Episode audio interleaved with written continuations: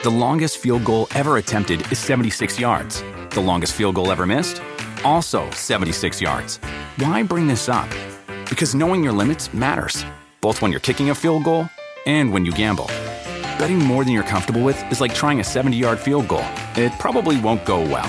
So set a limit when you gamble and stick to it. Want more helpful tips like this? Go to keepitfunohio.com for games, quizzes, and lots of ways to keep your gambling from getting out of hand.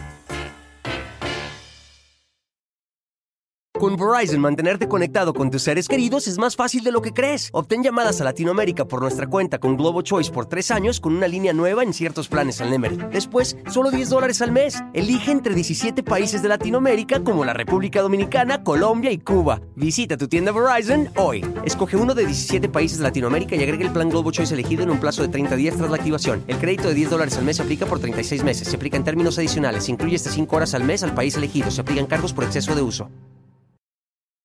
Hola, ¿qué tal? ¿Cómo les va? Bienvenidos, bienvenidos a todas y a todos ustedes. Gracias por acompañarnos esta noche. Oigan, parece que nos vamos en cadenita, ¿no? Recién apenas ayer hablábamos de, la reina Isabel II, que en paz descanse, bueno, por lo menos, ¿no? Que en paz descanse. Y el día de hoy, bueno, ayer mismo, ¿no? También se da la noticia del fallecimiento de este personaje. Eh, tan emblemático en la música internacional, ya no digamos en la música solamente de Argentina o, la música latinoamericana. Su música, de hecho, llegó a escucharse en países muy, muy, muy lejanos y llegó a vender discos por allá también. Hizo una carrera de solista, no le fue tan bien, pero a final de cuentas es un personaje que sus canciones indiscutiblemente se van a quedar en la memoria colectiva, en la memoria de mucha gente, porque hizo canciones tan, tan, tan padres. Oigan, el lamento boliviano, que por ejemplo, el lamento boliviano, un cover, no, no, no, no era de ellos, de los enanitos verdes, pero este cover, fíjense que le dio a los enanos verdes un segundo aire, ¿no? Porque ellos ya estaban, pues, como que entre nos vamos, no nos vamos y todo. Pues resulta que, fíjense que cuando los enanitos, como en un bache musical, de pronto llega este trancazo que fue el lamento boliviano, y bueno, se fueron prácticamente a los cuernos de la luna. Una historia bien bonita. ¿Saben ustedes que eh, el caso de Marciano vivió en México y durante muchos años, pero no vivió en la Ciudad de México, que es lo que hacen muchos eh, famosos que llegan de otros países? No, él vivió en el estado de Sonora, fíjense que se fue para allá. Eh, Sí, en el estado de Sonora es que me quedé pensando, yo confundo mucho Chihuahua y Sonora. No, eh, se fue para allá este, a, a, Sonora a vivir y estuvo muchos años. ¿Por qué vivió allá en Sonora? Hoy se los voy a contar. Pero además, ¿cómo fue esta situación tan desafortunada en donde pues Marciano desafortunadamente pierde la vida en una situación que pareció ser muy rápida, en una situación que, que no, no llevó mucho tiempo en apariencia, pero en realidad, ¿qué fue lo que ocurrió? ¿Qué fue lo que pasó? ¿Cuál fue esta operación tan de emergencia que le tuvieron que practicar y por qué es que se complicaron las cosas? Hoy se los voy a decir todo. Desafortunadamente, los últimos momentos de, de Marcianito no fueron tan, tan buenos, la pasó bastante, bastante mal y dicen que nunca es bueno decir qué bueno, ¿no?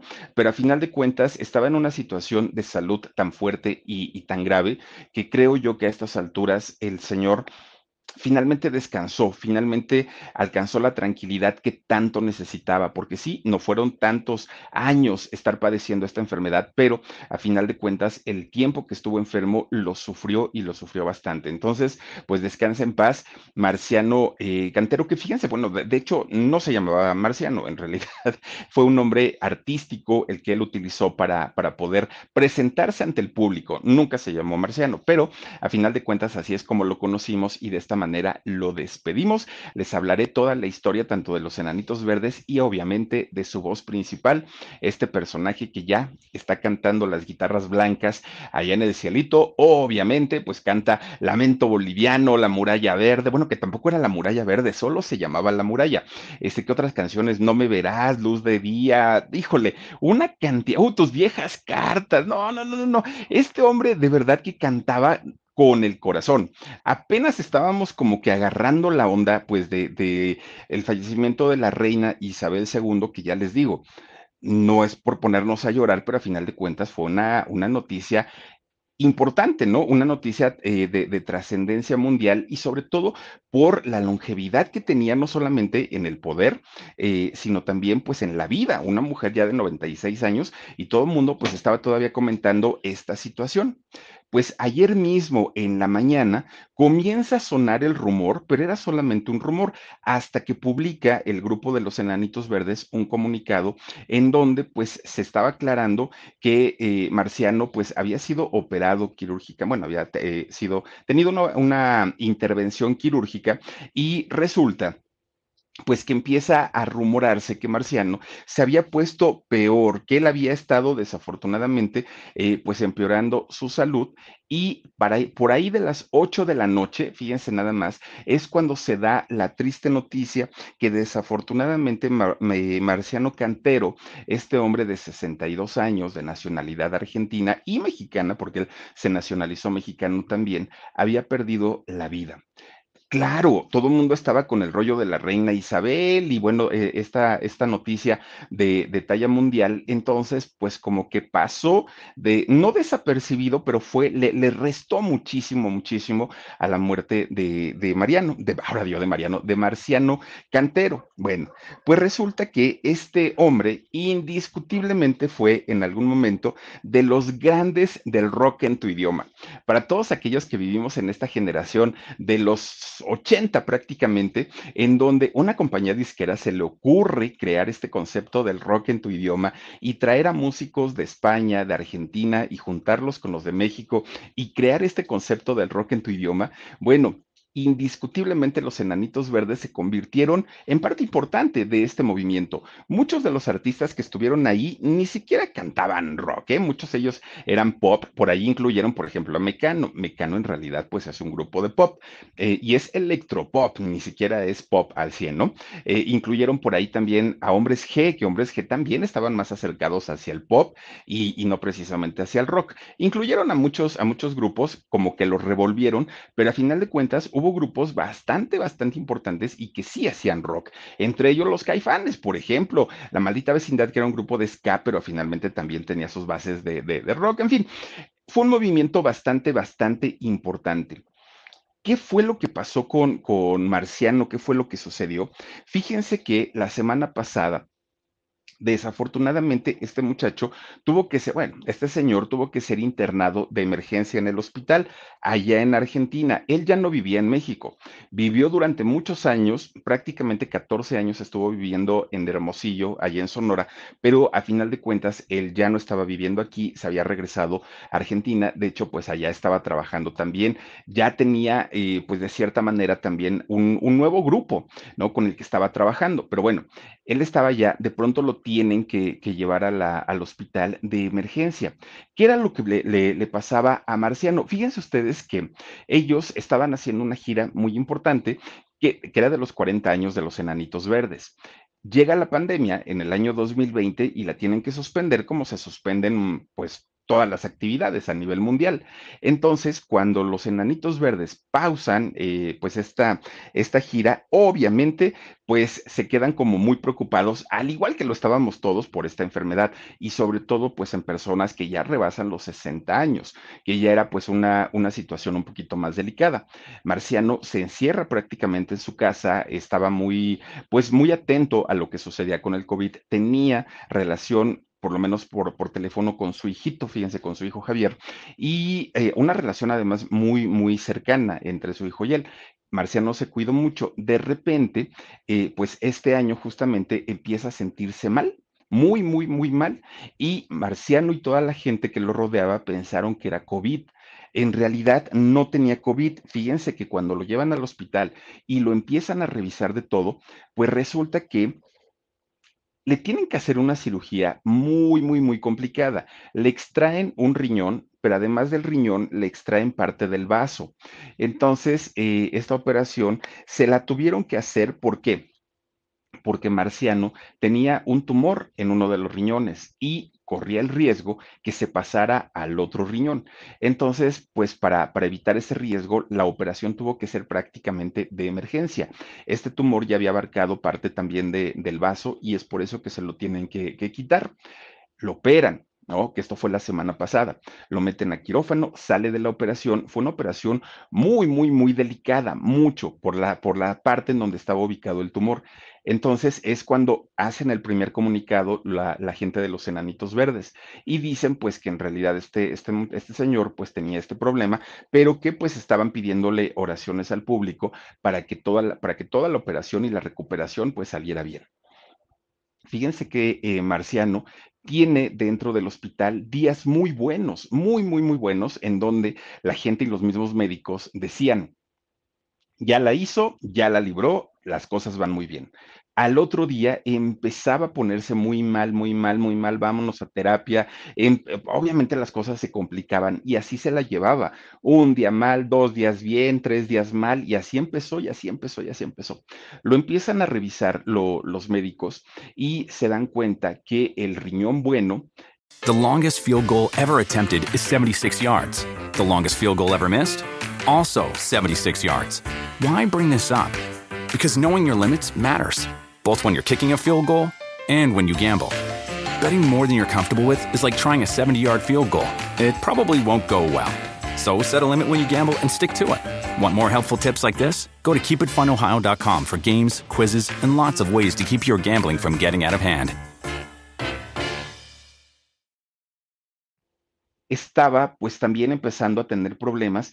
Quién sabe si por la operación, quién sabe si algo le lastimaron, quién sabe qué, fue lo que pasó, pero ese riñón, el bueno, comenzó a fallarle. Empezaron entonces a, a decir que el estado de salud, si ese riñón no mejoraba, pues obviamente se iba a complicar cada vez más. Y bueno, a final de cuentas, el día de ayer, este rumor en donde la gente decía, está muy grave, está muy mal, se convierte en una realidad por ahí de las 8 de la noche, pues desafortunadamente Marciano pierde la vida. Y, pierde la vida eh, ante la incredulidad de mucha gente porque decían, ¿cómo es posible si solamente lo operaron? ¿Por, qué murió? Bueno, porque la operación fue de alto riesgo y además pues estaba prácticamente, los médicos estaban extrayéndole este tumor que le estaba afectando ya el, el riñón. Los dolores eran insoportables. Bueno, ¿Quién fue este muchacho en la historia, tanto de la música como en su vida personal? Les decía yo al principio que en realidad nunca se llamó Marciano. Ese fue un nombre que él adoptó de manera profesional. El nombre de él era Eduardo Horacio Cantero Hernández. Ese era su, nombre real, digamos, con el que fue bautizado o registrado. Y a él le gustaba que, lo, que le dijeran o lo ubicaran como Marciano Cantero. Esa era, digamos, la parte que a él le gustaba. Él nace allá en la provincia de Mendoza, en Argentina. Si no estoy mal, esto queda al norte, al norte de Argentina. No lo sé, pero me suena como que está al norte. ¿Saben por qué? Porque cuando ocurre esta tragedia de los Andes, recuerden que fue parte de Chile, parte de, mm, Argentina, o el avión salió de Mendoza, Argentina, por, ahí, por, eso yo ubico esta zona de Mendoza hacia el norte de Argentina. Bueno, él nace en esta provincia 1960. Curiosamente, cuando en Latinoamérica y en Estados Unidos estaba surgiendo el movimiento del rock, pero otro tipo de rock, ¿no? De los Teen Tops y de todos estos grupos de, México que además se hicieron muy famosos y que llegaron a Argentina, por cierto. Bueno, pues resulta que nace en una familia no millonaria, pero sus papás, muy trabajadores, trataban de darle todo a su hermano, a, a bueno, a este Eduardo, vamos a decirle Marcianito, ¿no? Porque así lo ubicamos todos. Entonces resulta que los papás trataban de darle absolutamente todo a este muchacho. Creció siendo un niño muy amado y siendo un niño muy querido sí salía a jugar con sus cuates y se echaba sus partiditos de fútbol como buen argentino, jugaba con sus amiguitos, todo lo que quieran, pero gran parte del día lo utilizaba escuchando música, era su gran pasión. Resulta que un día ya estaba, pues tendría cinco añitos, Marciano, cuando ya eh, estaba en el kinder. Y entonces ahí en el kinder, pues yo creo que a la gran mayoría, ¿no? De, de, los niños, es como algo muy recurrente que se enamora uno de la maestra de, del kinder desde por ahí, de, de, del kinder, ya luego de la primaria, de la secundaria, de la preparatoria. Pero, este, pues es el primer amor, ¿no? El primer amor como infantil. Y entonces tenía una Miss, una maestra, Marciano. Y resulta que, pues esta maestra, además de muy bonita, era una maestra que sabía tocar muy bien algunos instrumentos musicales. Resulta que un día estaban ahí en el, en el recreo, ¿no? Varios chamaquillos, entre ellos Marciano. Juegue y juegue y juegue, grite y grite. De repente sale la Miss y les aplaude. A ver, a ver, chamacos, vengan para acá. Como era la Miss la más bonita, pues los chamacos ni le chistaron y dijeron, sí, maestra, díganos, díganos, ¿no? ¿Qué se le ofrece? Dijeron ellos. Bueno, pues resulta entonces que les dice la maestra, oigan muchachos, ¿a ustedes les gusta la buena música? Y dijeron ellos, sí, ¿por qué? Vengan para acá, le, les dijo la Miss, y se los lleva a un salón muy grande y muy bonito, muy elegante. Y entran estos niños chiquillos, cinco añitos tendrían, ¿no? Todavía entraban a la primaria. Entonces se acercan estos niños y este, dicen, ¿y ahora qué, maestra? Destapa, le quita toda la, la cobertura a un piano grandísimo y maravilloso. Y entonces los niños se quedan así como, como sorprendidos porque pues nunca habían visto un piano de cerquita. Y la maestra saca el banquito, se sienta y con sus manitas así delgaditas, blanquitas, muy suavecitas, empieza a tocar las teclas del piano. Bueno, los chamacos estaban babeando, algunos viendo a la maestra y algunos otros escuchando la música que estaba tocando la maestra ahí en el, en el piano. Bueno, fue tanto el impacto de, Marciano por, escuchar esos acordes en el piano que se quedó sorprendido. Y de repente la maestra dijo, a ver, ahora sigan sus palmas. Ahí están los chamacos, aplaude y aplaude. De repente dice la maestra, y ahora vamos a cantar todos. Y empiezan a cantar todos. Una canción pues infantil de allá de Argentina, ¿no? Empiezan a cantar todos los chamacos. Bueno, este muchacho, niño en ese entonces, marciano, quedó fascinado y la maestra se dio cuenta. Lo felicitó la maestra. Llega el momento en el que la mamá va por ala afuera de la escuela del kinder y entonces la Miss le dice, oiga señora, tengo que hablar con usted. Dígame, Miss, pues ¿qué cree? Y le cuenta todo lo que había pasado. Este niño, ponga la atención, mucha atención, trae un talento maravilloso y enorme. Él nació para la música el ritmo que me hacía con las palmas, el chamaco lo tiene dominado, trae el ritmo y no todo el mundo lo tiene. Pero además cuando cantó, cantó maravilloso y puso mucha atención, tiene oído musical, cosa que no toda la gente la tiene. Por favor, se lo encargo. Lléveselo a su casa, pero cómprele una guitarra, cómprele algún instrumento para que el chamaco, pues obviamente desarrolle estas capacidades que tiene. Es un artista en potencia, le dijo la misma. Ah, sí está bien, le dijo la mamá. Llega la mamá a la casa y le dice al marido, oye viejo, fíjate que qué crees que me dijo la Miss. Ya le cuenta todo, ¿no? Ay, ¿y cómo se dio cuenta? Poco nomás por una canción. No, pues ella me dijo. Bueno, pues total, fíjense lo que son las cosas. Luego, luego los papás dicen, ay, es que no hay yo en qué entretener a mi hijo. Oigan, si ahí tenían la solución. Pues el papá le dijo, ay, está loca esa vieja, ni le hagas caso. No es cierto, este chamaco ni canta. ¿Dónde va a cantar? Míralo cómo está. De entrada, pues así guapito, guapito no es. Luego, si te pones a verlo bien, todos los artistas pues son muy bonitos, son muy guapos. ¿De dónde este chamaco va a ser artista? No. Luego, ah, porque siempre sus lentecitos, ¿no? Luego con sus lentes, que en años no existían los famosos lentes de policarbonato y, o sea, tantos tratamientos que hay ahora. Eran de cristal y de fondo de botella, que se caía uno y se estrellaba el, cristal. Entonces le decía al papá, mira nomás, ¿no? Con sus orejotas hasta acá dobladas por lo pesado de los lentes. Y luego, este, pues no, no, no es guapo. Y luego se viste todo pandroso, todo. ¿Tú crees que este chamaco va a llegar a ser un artista? No, no, no, no, no, no pierdas el tiempo y vamos a seguir con la vida como, como nosotros sabemos. Bueno, pues total, no le hicieron caso a la misma. El chamaco terminó de la escuela, salió del, bueno, del kinder, ¿no? Y lo meten a la primaria. Ya estando en la primaria, pues ya hasta se le había olvidado al chamaco, ¿no? La, la cuestión de la música y todo. La familia siguió en su rollo. Y de repente, cuando él tenía nueve años, Marciano, estaba en su casa. Y pues siempre le había gustado la música, siempre, pero ya no, la, ya no la tenía como una pasión, ya nomás era como un gusto. Entonces un día, estando en su casa y que tenía nueve años, dijo, pues voy a poner un disco, ¿no? Que en aquellos años, oigan, pues los tocadiscos o los cassettes, olvídense ustedes de, del, del Apple Music y del Spotify, no, no, en, en, esos años era el, el, disco de acetato.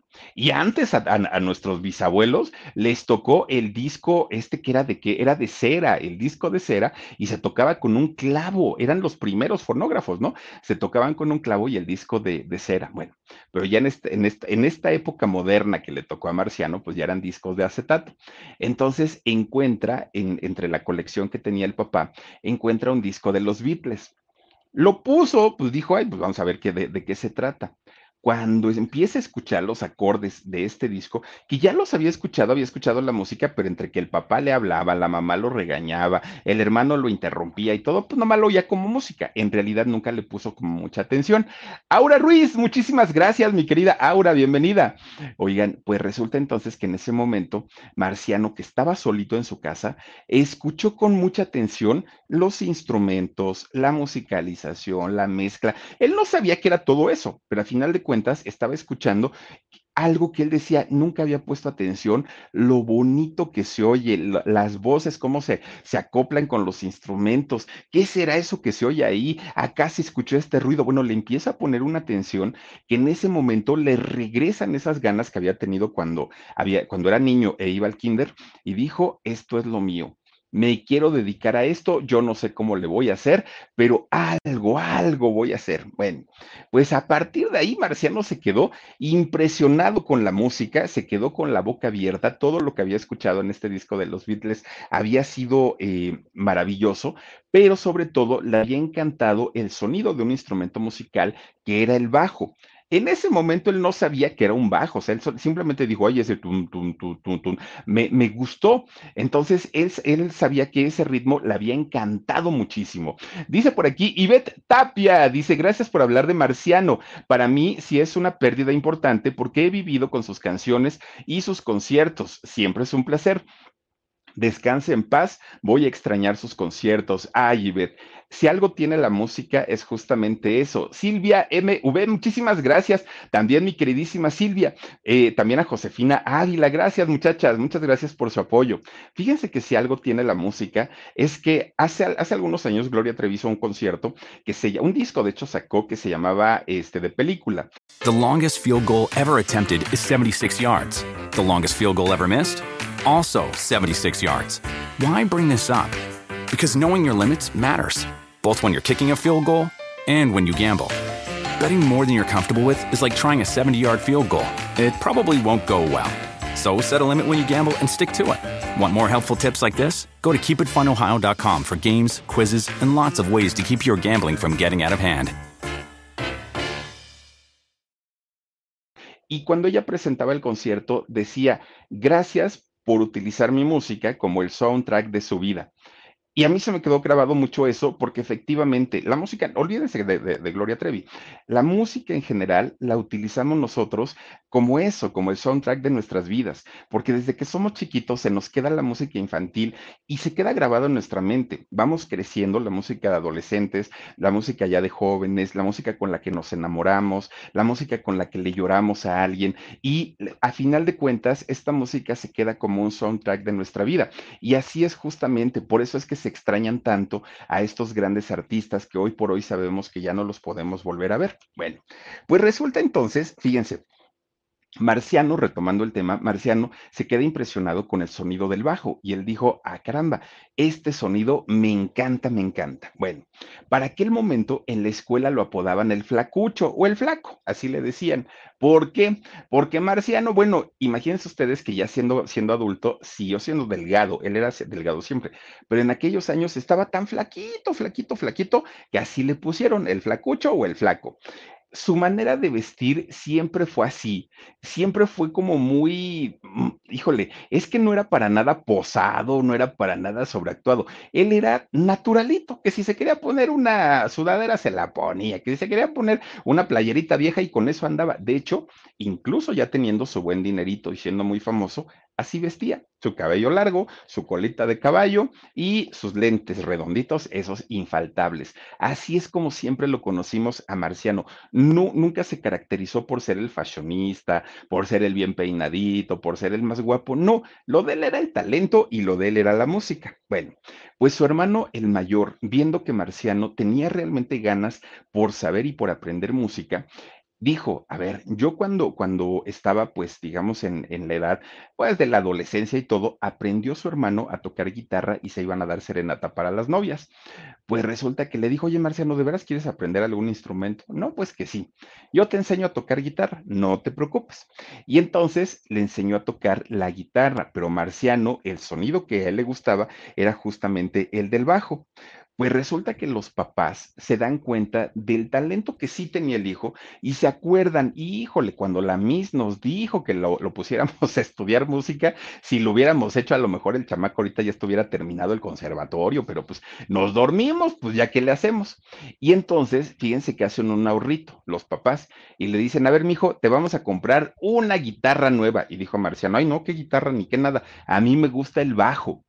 ¿Y eso qué es? Bueno, Marciano para aquel momento ya sabía lo que era un bajo y entonces llevó a sus papás a una tienda y les dijo, miren, este es un bajo y.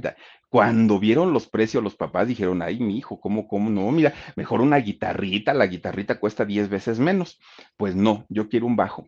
Resulta que los papás tienen que comprar un bajo de segunda mano, usadito, ¿no? Ya, ya viejito, pero era para lo que les, les alcanzaba. Además, decían los papás, con este instrumento va a aprender. Ya si vemos que de plano, si el muchacho nació para la música, pues haremos el intento para comprarle otro, pero con este de segunditas, con este que aprenda. Y efectivamente, Marciano, mire, escuchaba, ponía un disco y a puro oído sacaba las canciones en el bajo, pero además cantaba, pero además ya tenía la, la, pues ya había sido instruido por su hermano y rápido, rápido, rápido, Marciano iba adquiriendo conocimientos musicales. Pues resulta que fíjense ustedes que los papás ya con el bajo de segunda mano que le habían comprado, pues vieron que su hijo empezaba a tener, pues digamos, más, más tablas, ¿no? Para poder eh, dedicarse al rollo de la música. Además, a todas horas cantaba, a todas horas tocaba. Bueno, llegó a ser una pesadilla para los papás, porque pues vivían en una casa pequeña y este chamaco ponía el bajo. El, el, este instrumento, el bajo, tocándolo solito, es ensordecedor es muy bonito cuando, cuando ya es la combinación o la mezcla con los demás instrumentos, pero es un sonido muy bajo. Pues ahora sí, por eso se llama bajo, ¿no? Entonces es de los que retumban las ventanas así. Y entonces los papás, tres de la mañana, ya duérmete, chamaco, porque pues ya, ya hace sueño. Y el otro escribiendo, cantando, este, tocando el, el bajo. Bueno, el chamaco estaba feliz de la vida con, con este instrumento. Bueno, pues resulta que él ya estaba en la secundaria para aquel momento. Y resulta que poco a poquito le iba pidiendo dinero a sus papás para poder tener una colección de discos. Y esta colección de discos, obviamente, pues eran para que él aprendiera a tocar, a tocar música. Bueno, pues Marciano, ya estando en la secundaria, le pedía a sus profesores, a, su, a, sus directores, que por favor lo llevaran a eventos artísticos, culturales, a todos los eventos en donde él pudiera desarrollar estas habilidades. Y así lo empiezan a llevar. Gracias, María Arriaga, muchísimas gracias, te mandamos besotes también.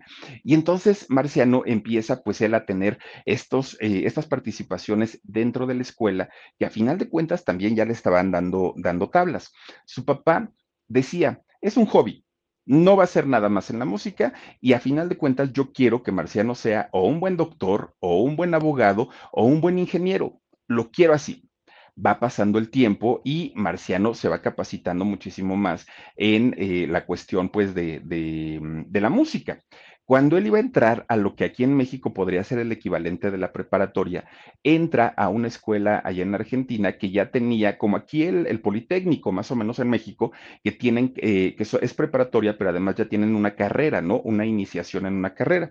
Fíjense que eh, Marciano, sabiendo que su papá lo quería haber convertido o en un ingeniero o en un doctor o en un abogado, él estando ya entrando al equivalente de la preparatoria en México, estudia en la Facultad de Electrónica ¿Por qué? Porque él quería dedicarse en un futuro, decía, si no me funciona la música, por lo menos voy a ser un ingeniero electrónico. Bueno, el papá estaba fascinado porque decía, bueno, pues por lo menos mi hijo, pues sí le está haciendo ahí el, el intento. Fíjense que estando justamente ahí es cuando Marciano entra a la Escuela Superior de Música y ahí es donde le dan clases de contrabajo, que el contrabajo es el instrumento acústico del bajo, que son estas como, como guitarrones gigantescas, que era lo que tocaba José, o toca, ¿no? José lo de, de Café Tacuba, esas como guitarrones enormes, enormes. Hubo una obra de teatro en México que la hizo Ari Telch y que se llamaba El Contrabajo, buenísima, y, que aparte eh, Ari Telch salía con su contrabajo grando, tototote. Bueno, ese instrumento lo aprendió a tocar Marciano en aquel momento. Entonces, ya estando ahí en la Escuela Superior de Música, Marciano dijo, no puedo perder el tiempo estudiando una licenciatura que a final de cuentas, o una ingeniería que a final de cuentas no la voy a ocupar, no me voy a dedicar a eso. Y habla con su papá y le dice, jefe, pues, pues con la pena, ¿qué crees? Me voy a salir de la escuela. Y el papá se infartó, no, no, literal, pero le dio mucho coraje porque dijo, ¿cómo es posible que tanto esfuerzo, el kinder, la primaria, la secundaria, ahorita la preparatoria, y me salgas con que vas a dejar la escuela por la música? No, señor, tú tienes que terminar la carrera pero Marciano ya estaba decidido, él ya lo había pensado mucho, mucho, mucho, y él sabía perfectamente todo lo que estaba arriesgando y no era poco, era su educación a final de cuentas, pero él ya estaba decidido a convertirse en un músico sí o sí. Bueno, pues con el descontento total de su papá, Marciano dijo, pues, ¿qué creen? La música es lo mío y a eso me voy a dedicar. Bueno, Marciano empieza a juntarse con algunos amigos y se iban a tocar, pues a donde los dejaran, ¿eh? A donde los dejaran. No, no, no ponían ninguna objeción. De pronto era una cafetería, de pronto era un bar, de pronto era una cantina, donde pudiera, ¿no? Pues resulta que un día porque el papá no le hablaba, estaba muy enojado, ¿no? Porque pues el hijo se le había salido del corral. Resulta que un día Marciano le dice, oye papá, voy a tener una tocada en un lugar. ¿Quieres ir a verme? Y el papá le dijo, no, no, no, no, no, no, o sea, ni le hablaba. Y entonces Marciano le insiste, es que por favor, es que mira, es que no sé qué, es que, ándale, pues, pues voy tal día, ¿no? Pero fue muy enojado el papá. Y fue para, para cerciorarse que en realidad el chavo, pues sí era bueno y tenía talento, pero no había nacido para la música. Cuando este chamaco empieza a tocar, bueno, el papá se quedó sorprendido, pero sorprendido. ¿Por qué? Porque era pues un músico bastante, bastante, bastante bueno. Se arrepintió el papá de Marciano porque dijo, a ah, caramba, creo que yo debía haber apoyado a mi hijo de toda la vida y no lo he hecho. El papá tenía un ahorrito y, y, resulta que con ese ahorrito le compran un, le compra un bajo de marca Fender. Fíjense que estos bajos de marca Fender son pues de mucha calidad, son profesionales y no son cualquier baratija. Los puede haber desde 10 mil pesos mexicanos, que vendrían siendo unos 500 dólares, lo puede haber desde ese precio hasta 80 mil pesos, que vienen siendo unos 4 mil dólares.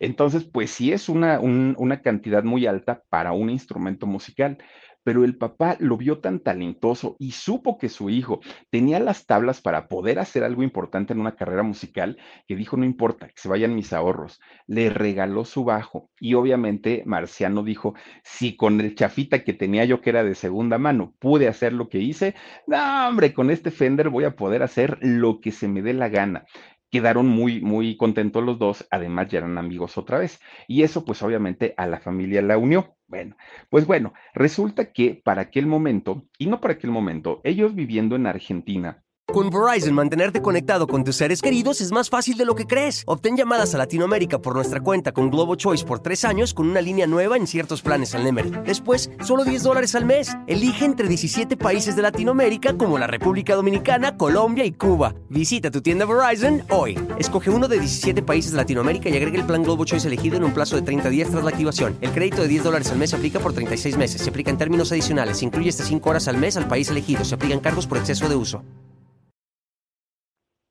Argentina, desafortunadamente, y lo sabemos, ha tenido un historial duro cruel, muy, muy, muy fuerte entre golpes de Estado y dictaduras militares. Y no es un tema nuevo, le ha pasado durante muchos, muchos, muchos años. Y cada que hay o un golpe de Estado o hay una dictadura, siempre, siempre lo más afectado, pues es todo lo que tiene que ver con el arte y la cultura. ¿Por qué?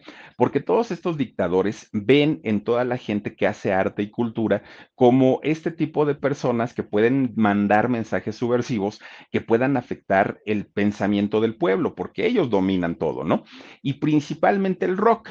Entonces, Marciano en aquel momento, pues obviamente si quería triunfar como rockero, mm, mm, no podía, porque para aquel momento, pues el rock estaba, no estaba prohibido, estaba lo que le sigue de prohibido, no se podía tocar música subversiva y obviamente estos muchachos que tenían la inquietud de convertirse en rockeros, pues no podían, ¿no? Porque el gobierno no se los permitía. A Marciano le toca esta etapa por ahí del año 76 hasta el 83, en donde él intentó poder convertirse en un músico bueno, en un rockero bueno, pero no lo dejaron, no se lo permitieron y todas las canciones que tenían ellos como en repertorio, pues a guardarlas y a guardarlas porque no las podían tocar prácticamente en ningún lado. Y los pocos lugares en donde lo hacían eran lugares clandestinos, donde pues iba la gente, se tomaba un, un trago, pero a los grupos, además de que se arriesgaban mucho de que llegara la policía y los arrestaran, no les pagaban. Era prácticamente por amor al arte para que estos muchachos pudieran expresarse a través de, su música. Bueno, muy, muy, muy malo. Y eso le pasó también a España y a muchos países en donde el rock estuvo prohibido. Aquí en México, el rock no lo prohibió el gobierno, pero sí lo prohibió la televisión. La televisión y más un Raúl Velasco decían que esta música de greñudos, que esta música de, de, de esperpentos, que esta música horrible no iba a ser tocada en la televisión. Posteriormente se tuvieron que tragar sus palabras, aunque hoy mismo el rock urbano sigue estando todavía en los hoyos funky y en estos lugares como, como tipo, pues como tipo tabernas, ahí es donde se tocan, porque la televisión no quiere saber nada de, de estos grupos eh, de, de, rock alternativo o de rock urbano. Aquí en México nos tocó así, pero en Argentina en aquel momento, pues obviamente, pues las cosas estaban todavía peor, ¿no? Bueno, pues aún así empiezan a proliferar estos grupos de rock allá en Argentina con todo y la, y la, y la prohibición. Miren, resulta que estaba el, el pues digamos el movimiento de rock en inglés y muchos grupos de, de, este género de, de, rock en inglés habían llegado a México, habían llegado a diferentes partes de Latinoamérica. Y entonces cuando estos grupos de rock en español allá en Argentina empiezan a salir, empiezan a desplazar a todos estos grupos de rock en inglés y se empiezan a hacer pues muy reconocidos. Bueno, pues resulta que gracias a este movimiento y a este atrevimiento, además de estos argentinos de hacer rock en en, el idioma pues de ellos, fíjense que Argentina comenzó a dar rockeros muy importantes, como por ejemplo Charlie García, como por ejemplo Fito Páez, como por ejemplo Gustavo de Santaolalla. Es este tipo de rockeros que fueron muy importantes y que fueron pioneros, además de todo, allá en, en Argentina y que posteriormente le dieron paso a otras bandas, bueno, ¿qué podemos decir de Soda Stereo? Eh, a los fabulosos Cadillacs, a los auténticos decadentes. Ellos fueron, digamos, quienes siguieron, ¿no? Esta ola de, de Charlie García y bueno, se, se, convierten en aquel momento en un verdadero éxito. Y gracias a esta oleada de, de, grupos de rock allá en Argentina, pues empezaron a surgir otras agrupaciones, ya no tan, tan, tan rockeras en, en el sentido total de, del rock, ya un poquito menos, a lo mejor más, más enfocados hacia el pop, pero que finalmente tenían estas bases de rock. Y así es como un día, fíjense que sale un grupo muy novedoso, mucho, muy novedoso y con temas muy energéticos. Ellos fueron llamados los enanitos verdes. Los enanitos verdes del puente, ¿de qué era el puente, Dani? Del puente de, de ay, no me acuerdo de qué era el puente, pero del puente de, del puente del Inca, así eran, así eran conocidos. Los enanitos verdes del puente del Inca fue el nombre que, con el que los, los bautizaron en 1979. Fíjense nada más, estaba en esa agrupación Felipe Staiti, Daniel Piccolo y Marciano Cantero, que Marciano tenía en aquel momento 19 añitos. Bueno, ¿por qué les ponen en los enanitos verdes del puente del Inca? Aparte, muy largo el nombre. Pues resulta, fíjense que de hecho fue eh, Felipe Staiti quien un día comentó eh, la, la anécdota de por qué se llamaban de esta manera. La razón era que según lo que había ocurrido allá en, Mendoza, en Argentina, un día una familia fue eh, de extranjeros, llegó de vacaciones allá a Mendoza y había un lugar turístico que era el famoso puente, puente del Inca. Entonces, está, es un lugar muy bonito. Resulta que la familia iba en su coche. Vieron un, un lugar donde podían tomarse una foto muy bonita y se detienen, paran el carro, la familia se toma una fotografía y ya guardan su, eran los rollos, imagínense, no había cámaras digitales ni nada, eh, se tenía que poner un rollo para, para ser revelado posteriormente. Se toman las fotos, toda la familia, y se van, ¿no? Se suben a su carro y se fueron. Cuando van a revelar estas fotos, se dan cuenta que sí, efectivamente estaban las fotos de, ellos, de la familia, pero junto a ellos salían unos enanitos verdes, tipo marcianos. Entonces, eh, la familia pues empieza a preguntarse qué es, por qué, por qué a nosotros, tal, tal, tal. Bueno, se hizo noticia en todo Mendoza, Argentina, ¿no? Los famosos enanitos verdes que salieron ahí en las piedras de, este puente del Inca. Y entonces, esta foto tuvo tanta relevancia en las noticias allá en Mendoza que llevaron la foto a la NASA para que pudiera ser verificada y ver su autentificación y si en realidad, o autenticidad, perdón, y ver si en realidad era un montaje, si, si, era cierto o si no. Dicen ellos que la foto fue real y estos enanitos verdes, a ver si la encuentras, Dani, y estos enanitos verdes, pues resulta que se quedaron ahí como una historia, como una leyenda del puente del Inca pues fue un, amigo periodista de estos muchachos quienes un día en una presentación dijo, y con ustedes, los enanitos verdes del puente del Inca. Y dijeron ellos, ay, pues el nombre está muy largo. Posteriormente lo recortan el nombre y queda solamente como los enanitos verdes. Y a partir de ahí nació este proyecto, pues obviamente de los enanitos verdes, ¿no? Con la foto aquella del enanito del puente del Inca. Bueno, pues resulta que, ¿cómo supieron ellos que la, que la foto era real y que la NASA dijo que sí? Quién sabe, ¿no? Pero ellos dijeron que sí había pasado. Bueno, pues total, finalmente, ya con el nombre de los enanitos verdes, fueron a tocar no una, mil puertas, ¿no? Oigan, denos chance, oigan, queremos trabajar, oigan, miren, ahí están los famosos enanitos verdes. Bueno, pues resulta entonces que ya con este nombre, ahí se ven rojos por el, efecto que le metieron a la foto para resaltarlos, ¿no? Pero en realidad, miren, arriba se ven los enanitos verdes, abajo está el bonito rojo, y bueno, fue tendencia en aquellos años. Pues resulta entonces que esa es la familia, justamente, miren, y ahí se ven pues estos, estos enanitos verdes que estaban ahí justamente en las piedras del puente del Inca. Bueno, pues con este nombre, este grupo empieza a pedir pues eh, oportunidades y oportunidades en todo en diferentes lugares para que los dejaran ir a tocar, pero además también en compañías disqueras. Pues batallaron, batallaron, batallaron y nada. De repente un día pueden, eh, los contratan para empezar a tocar en clubes, incluso en teatros, y poco a poquito el grupo empieza, empieza a tener reconocimiento. Pues resulta entonces que un día juntan su dinerito y graban un demo, pero un demo profesional en un estudio de grabación, invirtieron su dinerito y dijeron, con esto nos vamos a ir para arriba. Pues resulta que el mentado demo no fue un fracaso, fue un super fracaso. Nadie lo quería escuchar, nadie lo quería tocar en la radio. Gastaron y a final de cuentas ni siquiera les funcionó para nada. Bueno, pues resulta que ellos estaban muy decepcionados, pero decían, este, este no fue nuestro momento, pero en algún, en algún tiempo nos tiene que llegar la oportunidad porque el grupo tiene talento, tenemos con qué. Y fíjense que sí, efectivamente, con esfuerzo y con mucho trabajo, un buen día llegan a ser una de las principales bandas de rock allá en Mendoza, en Argentina. Ya eran así como que muy conocidos, la gente ya pagaba para ver a los enanitos verdes en algún centro nocturno, en algún lugar de esto. Bueno, pues resulta que ya a inicios de los 80 hacían sus presentaciones, cantaban, tenían sus fans, tenían su público todo muy, muy, muy bien ya les empezaba a ir. Pero resulta que en 1984 este grupo es invitado a un festival allá en Argentina que se llama el Festival de la Falda. Es un, festival, ¿no? Eh, finalmente como tipo cultural. Resulta que van los enanitos verdes a cantar en este festival y fíjense que ahí los nombran como la revelación juvenil. A ellos. Ya era un avance muy importante para ellos, era 1984.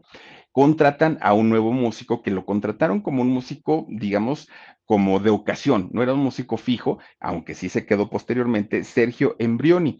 A este muchacho, fíjense que lo contratan y con él se meten ahora sí a grabar lo que sería su primer disco, un, un primer disco en donde cantaron un sencillo con Verizon, mantenerte conectado con tus seres queridos es más fácil de lo que crees. Obtén llamadas a Latinoamérica por nuestra cuenta con Globo Choice por tres años con una línea nueva en ciertos planes al Nemer. Después, solo 10 dólares al mes. Elige entre 17 países de Latinoamérica como la República Dominicana, Colombia y Cuba. Visita tu tienda Verizon hoy. Escoge uno de 17 países de Latinoamérica y agrega el plan Globo Choice elegido en un plazo de 30 días tras la activación. El crédito de 10 dólares al mes se aplica por 36 meses. Se aplica en términos adicionales. Se incluye hasta 5 horas al mes al país elegido. Se aplican cargos por exceso de uso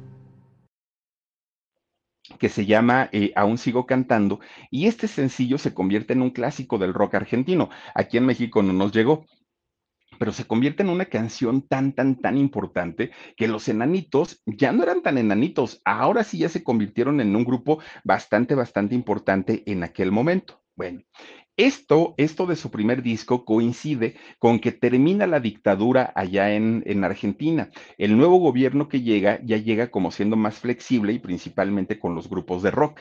Entonces ya los dejaban tocar en diferentes lugares, ya no era clandestino el asunto y ellos se convierten en un grupo exitoso. Para el segundo disco que iban a grabar ellos, dijeron, ¿a quién contratamos para que nos produzca el disco? Y se les ocurre contratar nada más ni nada menos Andrés Calamaro. Andrés Calamaro, bueno, rockerísimo de, de, Argentina, que además de todo canta tan padre este señor, tiene, tiene su onda, ¿no? Hay una canción que se llama, ¿cómo se llama? Algo contigo se llama, Omar, que dice, no hace falta que te diga que me muero por tener algo contigo. Híjole, qué canción tan buena de Andrés Calamaro. Bueno, resulta que Andrés les produce lo que iba a ser su segundo disco que se llamó Contrarreloj. Bueno, ahí está Andrés Calamaro, miren nomás. En este disco incluyen una canción que se llama Tus viejas cartas. Estuve leyendo tus viejas cartas. ¡Ah, qué buena canción! Resulta que esta canción de Tus viejas cartas, fíjense que eh, fue una canción dedicada a una mujer llamada Viviana que por cierto le mandamos saludos a Vivianita. Resulta que Viviana era una novia que había tenido Marciano allá en Mendoza. Pero cuando el grupo empieza a tener éxito, ellos se tienen que ir a Buenos Aires. La deja en Mendoza a esta chica, a Viviana, y pues ahí se termina el, el romance. Marciano, pues obviamente le cuenta toda esta historia Andrés Calamaro, hacen la canción de tus viejas cartas, la graban en este disco y se convierte en un trancazo, en un exitazo. Pero no solamente venía esta canción de tus viejas cartas, venía también la canción de La muralla. Y La muralla, obviamente, pues el éxito más grande de los enanitos verdes, más grande éxito. Bueno, de entrada, de entrada, con esta canción de la muralla, se llevan a los enanitos a tocar en Viña del Mar. Les va súper bien ahí en Viña del Mar, les dieron sus dos gaviotas de plata, todo, todo, todo iba muy bien. Pero si ellos en verdad estaban buscando una internacionalización o por lo menos llegar a toda Latinoamérica, no era Chile el lugar indicado, no era Viña del Mar a donde tenían que llegar. Ellos tenían que llegar a México, porque México en aquellos años era la plataforma obligada, y no solamente para artistas del canto, para actores, para actrices, para cantantes, para todos, todos, todos los eh, que se, se, dedican al arte, llegar a México era prácticamente y triunfar obviamente en México, era garantía de hacer una carrera muy importante. Entonces un día, pues ellos dicen, pues hay que juntar una lanita e irnos a México porque dicen que allá las cosas sí están muy bien. ¿Por qué? Porque para aquellos años, una compañía de discos, ahí no sé si estamos todavía en vivo, si estamos, Dani. Ah, ok, gracias. Fíjense que para aquellos, para aquellos años, una compañía disquera que era la BMG, la BMG Ariola, resulta que había visto en todos los rockeros, pues un negocio, un negocio bastante, bastante grande, que lo estaban dejando pasar porque los gobiernos no permitían que se tocara la música de rock. Entonces, la BMG Ariola, para ese año de 1986, crean un, concepto bastante, bastante importante que era el rock en tu idioma. Y tanto en, Argentina, que recién había terminado la dictadura, que igualmente en España también apenas estaban componiendo de, de, de, la dictadura de Franco, resulta que dijeron, vamos a llevar a todos estos grupos de rock a México y de México para el mundo. Pero no solo eso, miren, en España estaba Duncan Du, Los Toreros Muertos, Radio Futura, estaban pues, los Hombres G, que aunque no, no, no son totalmente rock, finalmente los incluyeron, Alaska y Dinarama, había mucho material allá en Argentina, ¿no? Que habían salido con la movida ma madrileña. En Argentina estaban Los Enanitos Verdes, estaba Soda Stereo, estaba Miguel Mateos, bueno, tenían también su, sus grupos. Y en México, bueno, teníamos a Kenny Los Eléctricos, teníamos a Caifanes, teníamos a quien más Querigma, teníamos a los rostros ocultos, bueno, o sea, había material. Y entonces esta compañía BMG dijeron, vamos, como no eran grupos que, que, que tuvieran muchos éxitos, dijeron ellos, vamos a acoplarlos en un solo disco, en un solo material, y vamos a ponerles el concepto de rock en tu idioma. Bueno, pues resulta que estaba ese movimiento y de hecho Soda Stereo había estado en México promocionando pues este disco.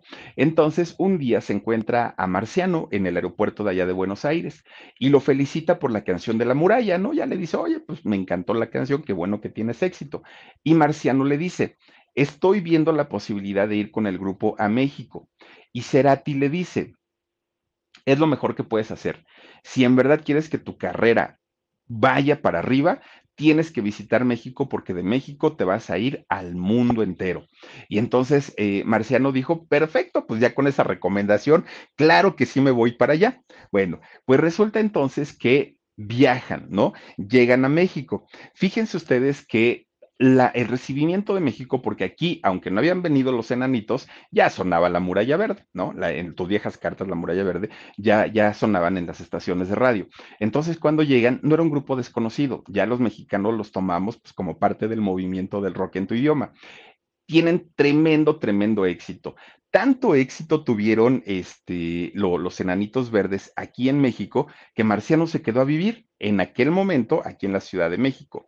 Pero resulta que en 1989, fíjense que se da un acontecimiento muy fuerte. Tienen un accidente los enanitos y eh, automovilístico y en este accidente muere quien fue su jefe de prensa, Roberto Cirigliano. perdón, y entonces ellos quedan pues obviamente muy destrozados por, por esta situación y deciden hacer una pausa, deciden pues terminar, digamos, el, el, proyecto momentáneamente de los Enanitos Verdes, graban un último disco que se llamó Había una vez y dijeron, hasta aquí la dejamos, por lo menos por el momento, ¿no? Ya no vamos a, este, a, a seguirle. Bueno, para aquel momento eh, ya llevaban ellos, en el 89, llevaban 10 años trabajando y 10 años en donde además habían cosechado éxitos. Entonces, Marciano es cuando aprovecha para decir, bueno, ahora quiero hacer una carrera como solista. Y saca un disco que se llamó Luna Nueva. Fíjense que este disco lo saca con un sello independiente y obviamente al ser una, una compañía disquera independiente no tenía los recursos suficientes para la famosa payola o lo que se tiene que pagar en las estaciones de radio para ser promocionados. No había dinero para eso. Entonces, este disco de Luna Nueva no tiene la difusión necesaria y el disco, aunque traía buenas canciones, pues no logra despegar y no logra tener el éxito. Aún así, Marciano dijo, bueno, a lo mejor pues fue la falta de promoción, me aviento a grabar el segundo disco, se llamó Beat Club. Pues resulta que este disco, si el primero no le fue bien, pues menos, no, no, no le fue para nada, para nada bien. Y además, él había puesto dinero de, de, él para poder realizar este disco. ¿Y qué fue lo que ocurrió? Pues que necesitaba dinerito, estaba urgido y le habla por teléfono a sus excompañeros de los enanitos y les plantea la propuesta de regresar, ¿no? A los escenarios. En lo que se organizan y en lo que dicen que sí, que no, que no sé qué, pues les llega el año de 1992 y es el momento en el que regresan. Fíjense que cuando regresan, la gente pues los estaba esperando porque decían que bueno, ¿no? Que ya van a estar otra vez en concierto, ya van a dar sus shows y todo. Tenían éxitos a final de cuentas. Y sí, les empieza a ir bien, pero no lograron superar el éxito de cuando se presentaban en los 80. Sí la gente iba a verlos, sí pagaban por escucharlos, pero no, no, no con esa emoción con la que los vieron en los 80. Pensaban ellos que ya nunca iban a sacar un éxito grande, un éxito enorme como La Muralla, pero se equivocaron porque de repente sacan este tema de lamento boliviano y bueno, superó superó por mucho a la, a la, muralla, porque la muralla pues fue un éxito ochentero, sí, pero, pero este lamento boliviano ya fue en los 90 y les fue increíblemente bien con, con este tema. Viene la canción de Luz de Día, oigan, de verdad esta canción, si nunca la han escuchado, oiganla por favor, ¿no? Estuvieron trabajando y les, les fue bastante, bastante bien, pero resulta que se vuelven a retirar en 1999. Ellos dijeron, no, pues sabes qué, ahí nos vemos, ¿no? Pues ya trabajamos, ya nos recuperamos económicamente, hay que descansar otra vez. Bueno, regresaron por ahí del, del 2002, 2003, regresaron, graban un disco nuevo en vivo, les vuelve a ir bastante, bastante bien. Grabaron, de hecho, la canción esta de Marco Antonio Solís, la de Tu Cárcel, y otra vez fue un trancazo, le, le, les funcionó bastante, bastante, siendo una canción ya conocida con los Bookies, pues obviamente la canción eh, ahora en versión un poquito más rockerona, a la gente le gustó. Bueno, pues resulta que con Verizon, mantenerte conectado con tus seres queridos es más fácil de lo que crees. Obtén llamadas a Latinoamérica por nuestra cuenta con Globo Choice por tres años con una línea nueva en ciertos planes al Nemery. Después, solo 10 dólares al mes. Elige entre 17 países de Latinoamérica como la República Dominicana, Colombia y Cuba. Visita tu tienda Verizon hoy. Escoge uno de 17 países de Latinoamérica y agrega el plan Globo Choice elegido en un plazo de 30 días tras la activación. El crédito de 10 dólares al mes se aplica por 36 meses. Se aplica en términos adicionales. Se incluye hasta 5 horas al mes al país elegido. Se aplican cargos por exceso de uso. Una vez que la euforia del rock en tu idioma había pasado, ya lo, lo, los grupos, pues obviamente estaban en, en otras cosas. Fíjense que muchos de estos grupos que pertenecieron al movimiento de rock en tu idioma fueron desapareciendo poco a poquito. Pero los enanitos y algunos otros grupos se aferraron y dijeron, no nos vamos a ir. Se aferraron a la nostalgia, se aferraron a decir, vamos, con los éxitos que tenemos, vamos a seguir trabajando. Y fíjense que sí, seguían llenando, la gente lo, lo seguía yendo a ver. Todavía en el 2011 vinieron a México al Vive Latino, les fue bastante, bastante bien. Digamos que en, en, la parte profesional, a pesar de que fueron, regresaron, se volvieron a ir y así estuvieron, les iba bastante, bastante bien como grupo. En la parte, digamos, personal, de vida personal de Marciano, pues las cosas eran muy, muy, muy reservadas porque el señor siempre lo fue, siempre, siempre. En entrevistas solamente hablaba del grupo, de sus canciones, de sus proyectos. Cosas personales era prácticamente imposible y contestaba a monosílabos, sí, no, ajá, era todo lo que decía, ¿no? Lo que sí se sabe es que era un hombre muy creativo, muy, mucho, muy sensible. Fíjense que era tan, tan creativo este hombre que le gustaba el aeromodelismo, que es este, eh, es, es esta afición por los aviones a escala. Esta, que, saben también quién lo hace, lo hace eh, Alfredo Adame. Tiene también esta pasión por, el aeromodelismo. Pues este marciano lo que hacía era comprar todas estas piezas y las armaba él solito, que ese es el chiste, armarla y después volarlos, ¿no? Lo, los aviones, que es carísimo aparte de todo. Bueno, pues resulta que él en eso se entretenía muchísimo, marciano, y eso pues lo, lo, lo ponía muy feliz, ¿no? Porque a final de cuentas, él había estudiado ingeniería electrónica y ahí pues aprendían un poquito de esta situación. Debe ser algo maravilloso. Y miren, la gente que lo practica ni siquiera son niños o jóvenes. Ahí estamos viendo a personas adultas.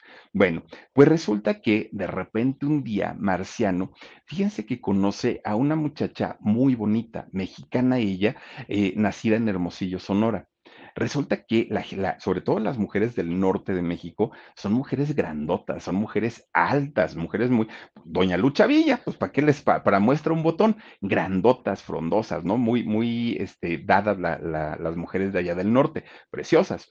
Y resulta que Marciano, siendo un hombre chaparrito, flaquito, pues vio a una mujer y dijo, grandota, aunque me pegue, no importa se enamoró de una mexicana y se fue a vivir para allá, para Hermosillo, Sonora.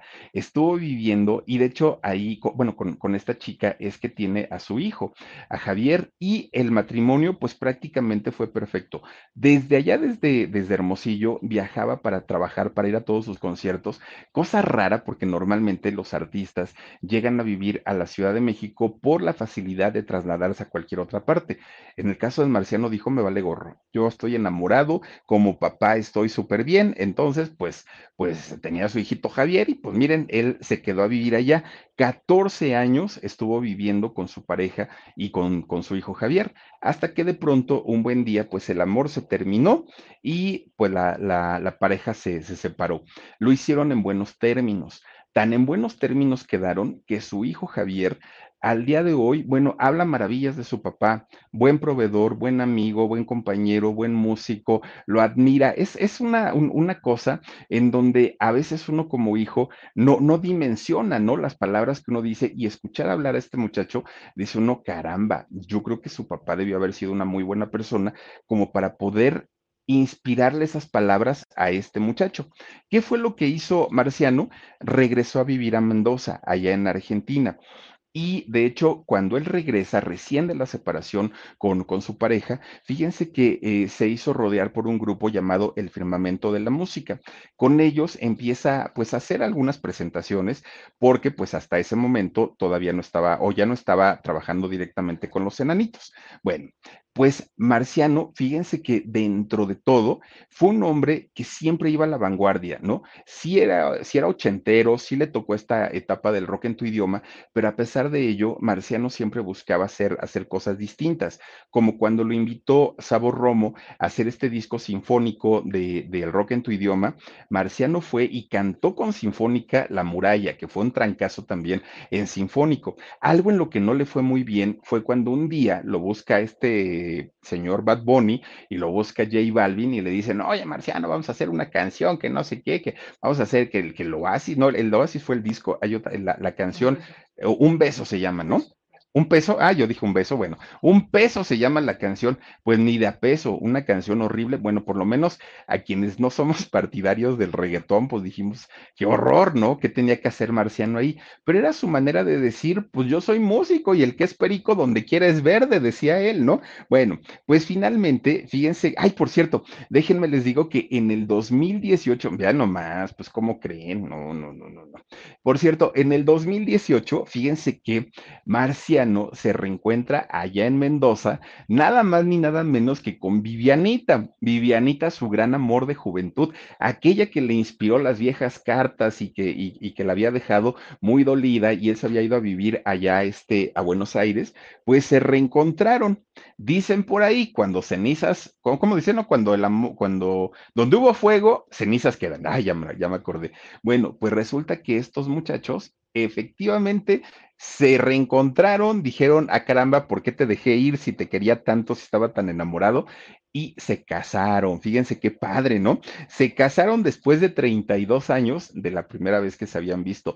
Algo muy bonito, ¿no? Y algo muy, muy, muy padre. Su matrimonio, pues hagan de cuenta un cuento de hadas. Bueno, Marciano ya estaba planeando con sus amigos hacer el, reencuentro y el festejo por los 40 años con los, de los enanitos verdes, pero es cuando les digo que llega la pandemia y tienen que suspender absolutamente todo. Ya habían retomado la, gira, ya estaban diciendo, ahora sí, vamos a organizar todo, cuando de pronto, pues eh, después de hacer 42 fechas, entre ellas en México, hizo pues por lo menos 20, 20 fechas que hizo aquí en México, termina de hacer estas 42 42 fechas eh, del regreso de los enanitos y se va a, allá a Mendoza, a su casa, se va a descansar. Cuando él llega allá, llega muy cansado y él decía, bueno, sí, sí trabajé mucho, pero he trabajado toda mi vida a ese ritmo. Pero el cansancio con el que llegó a Mendoza era un cansancio extremo, estaba bastante, bastante mal. Y es cuando él decide asistir al médico para, pues, porque él sabía que no era normal. Entonces va al doctor le hagan estudios y le digan que era lo que tenía. Entonces, él pensaba que era COVID y resulta que el médico, después de hacerle una serie de estudios, es cuando le, detectan este tumor en el riñón. Tienen que someterlo a la operación y finalmente es donde eh, Marciano muere el día de ayer, 8 de septiembre, por ahí de las 8 de la noche, hora de la Ciudad de México, se da la noticia del fallecimiento de este músico. Un músico que indiscutiblemente es un símbolo de los años 80 y 90. Le sobrevive su hijo Javier, que a final de cuentas Javier fue quien dio la cara ante la prensa, quien habló y se expresó de una manera que miren, de verdad que hace llorar a cualquiera. Que un hijo se exprese así de un padre es, es algo verdaderamente hermoso y sobre todo de un padre que ya no estaba con él en ese momento. Ya su mamá y su papá ya se habían dejado, ellos se quedaron a vivir en Hermosillo, su padre vivía allá en, en este, Mendoza, en Argentina, y a final de cuentas, un, un muchacho que habló maravillas de su papá. Bueno, pues eh, este grupo de los Enanitos Verdes grabaron un total de 18 discos y tienen éxitos muchísimos, muchísimos, de verdad, no es solamente La Muralla y Lamento Boliviano, no me verás, Guitarras Blancas, este, por el resto de tus días, bueno, y esas de las que me acuerdo, ¿eh? porque hay cantidad y cantidad de discos. De hecho, tuvieron dos nominaciones al Grammy, aunque bueno, no lo ganaron, pero finalmente se convirtieron en un icono del rock en tu idioma, los Enanitos Verdes, que a final de cuentas, miren, sí están los otros integrantes, claro que sí, pero la voz la presencia y la imagen de Marciano Cantero, pues ya no está. Entonces, difícilmente, pues se, vol se volverán a reunir estos muchachos para cantar o quizá lo hagan a manera de tributo, pero ya sin, sin Marciano, algo que pues sí, sí duele, ¿no? El, el, ir perdiendo a todos estos músicos tan importantes del rock en tu idioma y de nuestras generaciones aparte, y digo, uno se va acercando cada vez más para, para de aquel lado, pues ya que le hacemos. Pero bueno, oigan, pues esta fue la historia de Marciano Cantero, que en paz descanse, este hombre rockero de 62 años que ya nos dejó, y por lo pronto, pues miren, dicen por ahí, ¿no? Pues así es la vida. Oye, estamos mañana, quién sabe. Por eso hay que vivir y aprovechar la vida al máximo, al máximo para que el día que nos toque irnos, digamos, ah, me quedé con ganas de nada, hice todo, absolutamente todo. Ya, pues si les gustó, qué bueno, y si no les gustó, pues ni modo, yo viví, disfruté y la pasé muy a gusto. En fin, cuídense mucho y nos vemos. Adiós. The longest field goal ever attempted is 76 yards. The longest field goal ever missed? Also 76 yards. Why bring this up? Because knowing your limits matters, both when you're kicking a field goal and when you gamble. Betting more than you're comfortable with is like trying a 70 yard field goal. It probably won't go well. So set a limit when you gamble and stick to it. Want more helpful tips like this? Go to keepitfunohio.com for games, quizzes, and lots of ways to keep your gambling from getting out of hand. Con Verizon, mantenerte conectado con tus seres queridos es más fácil de lo que crees. Obtén llamadas a Latinoamérica por nuestra cuenta con Globo Choice por tres años con una línea nueva en ciertos planes al Nemery. Después, solo 10 dólares al mes. Elige entre 17 países de Latinoamérica como la República Dominicana, Colombia y Cuba. Visita tu tienda Verizon hoy. Escoge uno de 17 países de Latinoamérica y agrega el plan Globo Choice elegido en un plazo de 30 días tras la activación. El crédito de 10 dólares al mes se aplica por 36 meses. Se aplica en términos adicionales. Se incluye hasta 5 horas al mes al país elegido. Se aplican cargos por exceso de uso.